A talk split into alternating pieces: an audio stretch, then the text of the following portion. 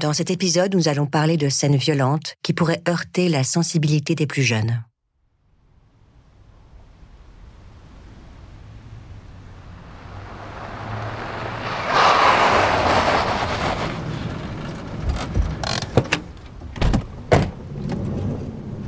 Plusieurs vannes banalisées se garent dans l'allée entourée d'herbes, parfaitement taillées. C'est donc là qu'il se cachait. Au 8316 Canyon Oak Drive, à Citrus Heights, à seulement quelques pâtés de maison de ses victimes. C'est sidérant. Ken Clark, policier du comté de Sacramento, s'avance, lentement. Le calme est assourdissant.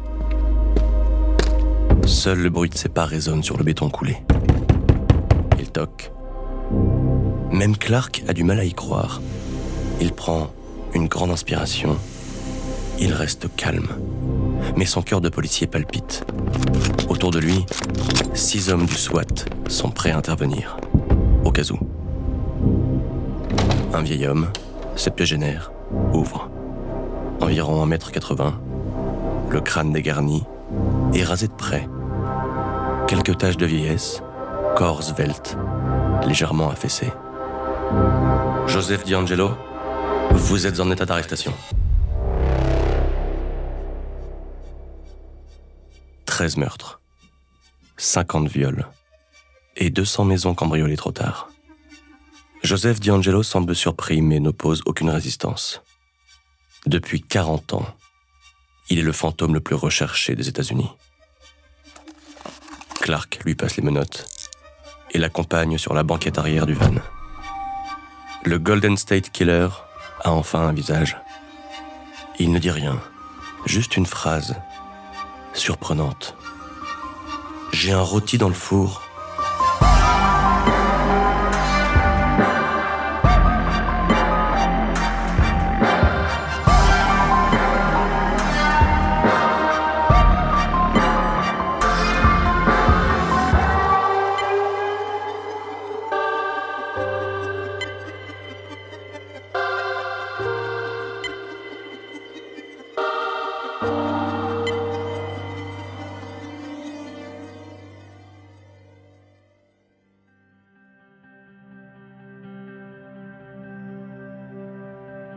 Il a toujours vécu dans le coin, au nord-ouest de la Californie.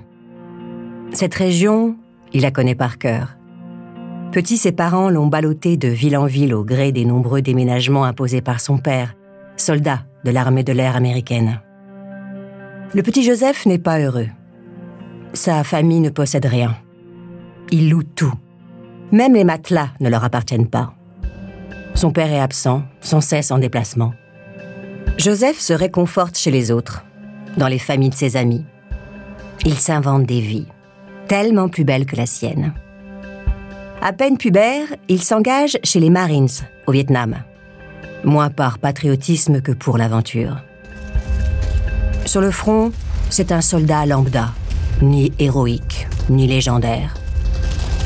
Après trois ans de service, Joseph rentre dans sa Californie natale et devient flic à Exeter, un flic banal dans une ville banale, où les seuls délits à gérer sont les querelles entre voisins.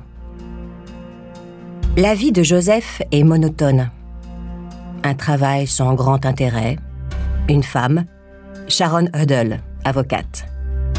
Il a épousé un peu par dépit en 73, après avoir été quitté brutalement par son premier amour, Bonnie Colwell, Ensemble, ils vivent dans une maison similaire à toutes les autres du quartier, de plein pied et en briques beige. Ils ne partagent pas grand-chose, ils font même chambre à part. En fait, Joseph Di Angelo est un Américain moyen, dans une ville moyenne. Depuis le mois d'avril 1974, dans la petite ville de Visalia, à 350 km de San Francisco, des maisons sont saccagées. Des cambriolages étranges. Le type ne vole rien de valeur. Une bague par-ci, un radio-réveil par-là. Il laisse l'argent liquide en évidence et les bijoux en or dans leurs écrins. Il n'agit que la nuit, comme un chat de gouttière. Personne ne l'a vu, personne ne l'a entendu. Il ne laisse aucune trace derrière lui, aucun indice. Fait étonnant, le voleur s'intéresse aux photos de famille et aux sous-vêtements féminins. Il casse des cadres, retire les photos des murs, fouille les tiroirs des chambres et éparpille les culottes et soutiens-gorge sur le lit. Parfois, il assemble le tout pour faire une silhouette de femme. Deux policiers de la ville, John Vaughan et William McGowan, l'ont surnommé le pilleur de Visalia. En 15 mois, il a visité plus de 80 maisons. Des faits similaires se produisent aussi à plusieurs centaines de kilomètres au nord, à Rancho Cordova, une petite ville tranquille. Richard Shelby, officier patrouilleur du comté de Sacramento, arrive toujours trop tard. Il ne peut que constater les dégâts, impuissant face au manque d'informations. Shelby est pourtant un bon enquêteur, un loup solitaire, un peu trop indocile selon sa hiérarchie. Dans les maisons saccagées, il observe les moindres détails. Quels objets ont été pris? Lesquels sont restés? Par où est entré le cambrioleur? Par où il est sorti? Au commissariat de Sacramento, certains flics pensent avoir affaire à une bande de jeunes un peu dérangés. Des ados en manque de repères et d'adrénaline. Pas Richard Shelby. Pour lui, c'est certain. Le pire de Visalia est un professionnel. Un cambrioleur chevronné. Un gars qui peut s'attaquer à plusieurs maisons, jusqu'à 12, en une seule nuit. Un type qui, bizarrement, ne semble pas motivé par l'argent, mais plutôt par le sexe. Il n'y a qu'à voir le nombre de traces de sperme retrouvées sur certains sous-vêtements laissés derrière lui.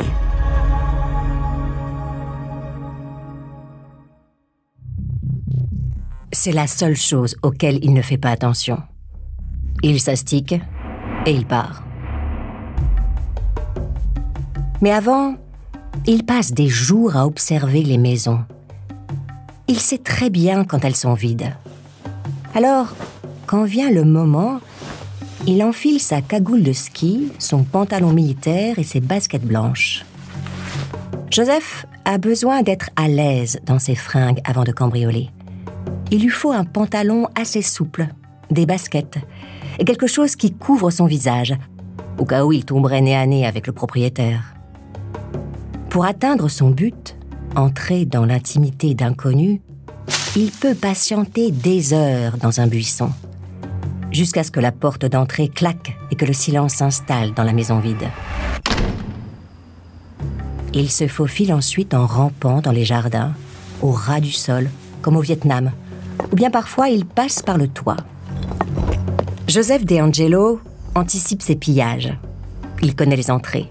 Il sait à l'avance comment sortir. Une fois à l'intérieur, il place de la petite vaisselle ou des vieux flacons de parfum près des portes. S'il entend la porcelaine et le verre se briser, il s'enfuit instantanément.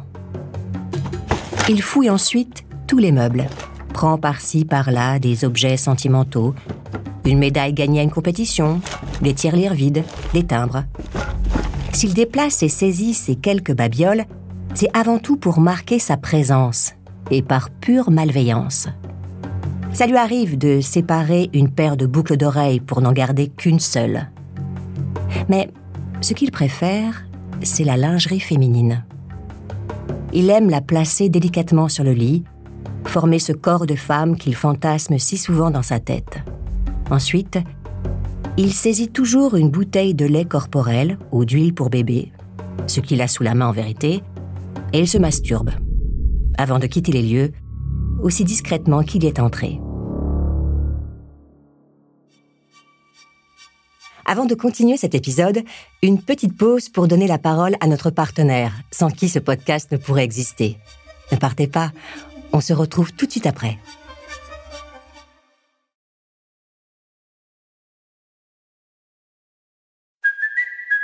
Kaylee Cuoco for Priceline. Ready to go to your happy place for a happy price? Well, why didn't you say so? Just download the Priceline app right now and save up to 60% on hotels. So, whether it's Cousin Kevin's Kazoo concert in Kansas City, go Kevin, or Becky's Bachelorette Bash in Bermuda, you never have to miss a trip ever again. So, download the Priceline app today. Your savings are waiting.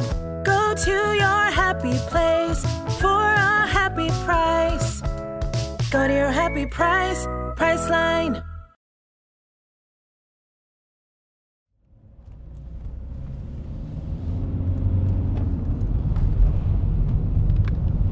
Un soir de printemps 74, Richard Shelby fait sa ronde de nuit à Rancho Cordova. Il roule, lentement, attentif. Mis à part les récents cambriolages, Rancho Cordova est une ville très, très tranquille. Tandis qu'il roule, Shelby observe les maisons de plein pied qui s'alignent dans les rues. Elles sont quasiment toutes identiques. La même brique beige. L'officier rêvasse. À 36 ans, il aimerait monter en grade, être nommé inspecteur. Mais entre Shelby et ses supérieurs, les accros sont nombreux. Il voudrait faire tellement plus que les pauvres missions qu'on lui confie. Dans l'habitacle, la radio crépite. Richard Shelby sort instantanément de ses pensées. Un couple, sur Dolcetto Street, à quelques rues de sa position, a appelé pour signaler des bruits suspects dans la maison voisine. Dans sa Dodge noire et blanche, siglée Police de Sacramento, Shelby appuie sur l'accélérateur. Gyrophare allumé. Sur place, rejoint par deux de ses collègues, il fait le tour des lieux. RAS, pas d'effraction, aucun cambriolage, personne à l'horizon. Il s'apprête à remonter dans sa voiture quand ses yeux se posent sur le haut de la maison. Une silhouette le fixe. Posté droit comme un i sur le toit. Un homme, assez jeune, de la vingtaine sans doute. Shelby le distingue mal. Le mec doit faire 1m80 et porte un pantalon au motif militaire. Il est resté là quelques secondes. Trop peu pour que Shelby l'interpelle. Il a disparu, aussi mystérieusement qu'il était arrivé. Et si Shelby venait de voir le pilleur de Visalia Ce serait donc lui. Une ombre dans la nuit.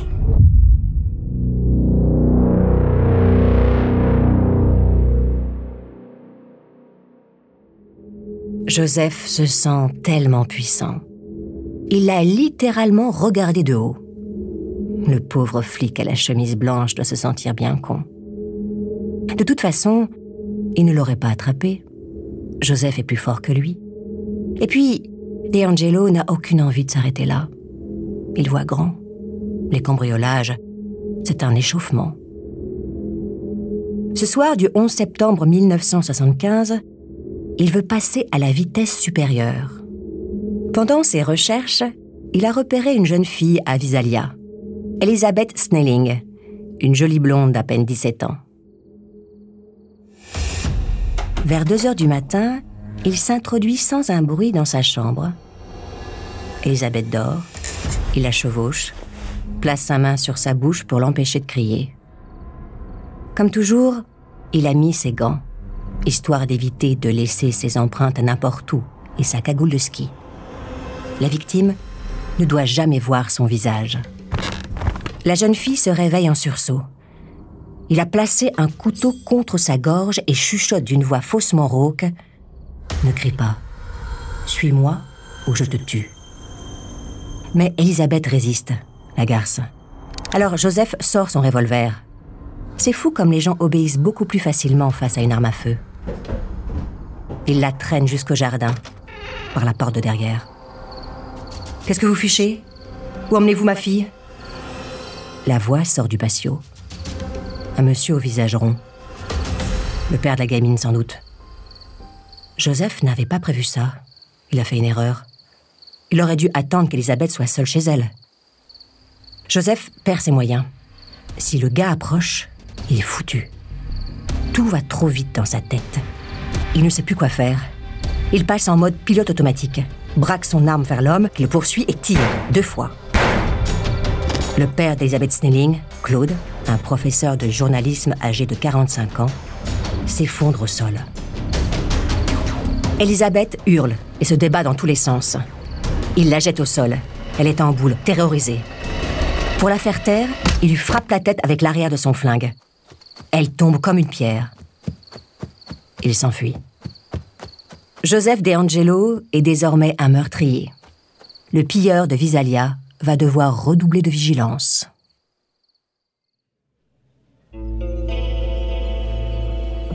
Les enquêteurs ne font pas le lien entre le pire de Visalia et le meurtre de Claude Snelling. Il n'y a pas de raison. Ce crime ne ressemble en rien aux habitudes du cambrioleur. C'est un meurtre isolé, l'œuvre d'un détraqué sans doute. Pour comprendre, la police de Visalia engage quand même un psychiatre, chargé d'établir le profil psychologique du tueur. Voici ce qu'il en ressort. C'est un voyeur, motivé par le crime sexuel. Un homme solitaire qui doit se fondre dans la masse. Un monsieur tout le monde en somme. Autant chercher une aiguille dans une botte de foin. L'enquête sur la mort de Claude Snelling ne donne rien. Le dossier, peu épais, rejoint la pile des affaires classées sans suite. Pourtant, l'analyse balistique est formelle. Claude a été tué par un Miroku 38, la même arme que celle volée par un cambrioleur à Visalia quelques jours plus tôt. Le voleur devient-il tueur? Est-ce le même homme? Quoi qu'il en soit, aucun enquêteur ne creuse cette piste. Le meurtre de Snelling est une parenthèse, et la traque du pire de Visalia continue. De plus en plus d'agents sont réquisitionnés pour faire des rondes de nuit dans les quartiers touchés. William McGowan, l'un des flics qui a trouvé son surnom au cambrioleur, est l'un d'eux.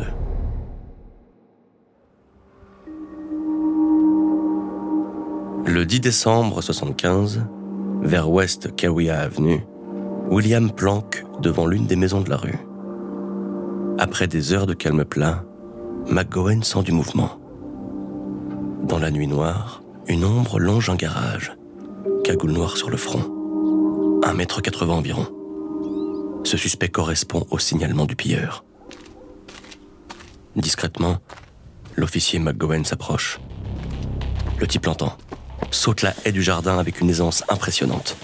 McGowan accélère, il ne faut pas le laisser filer, il y est presque. Il dégaine son arme, tire dans le ciel. Le gars s'arrête, main en l'air. D'une voix aiguë, il supplie l'officier de ne pas lui faire de mal. Je prends je mens. La cagoule relevée, il semble sincèrement terrifié par le policier. Sa réaction est tellement étonnante que William hésite. Est-ce vraiment le gars qu'il traque depuis plus d'un an? Le flic baisse sa garde. En une fraction de seconde, le suspect relâche son bras gauche, sort une arme et tire. Heureusement, la balle n'atteint que la lampe de poche de McGowan. Plongé dans l'obscurité de la nuit, le type se volatilise. McGowan l'a loupé. Tout s'est passé trop vite. Mais il a vu son visage. Sa peau blanche et lisse. Il a entendu sa voix, aiguë.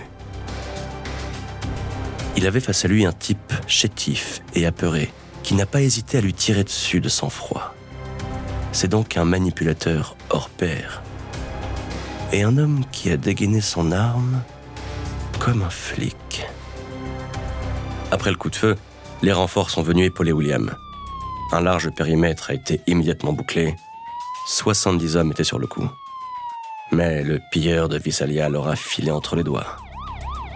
Comme un fantôme.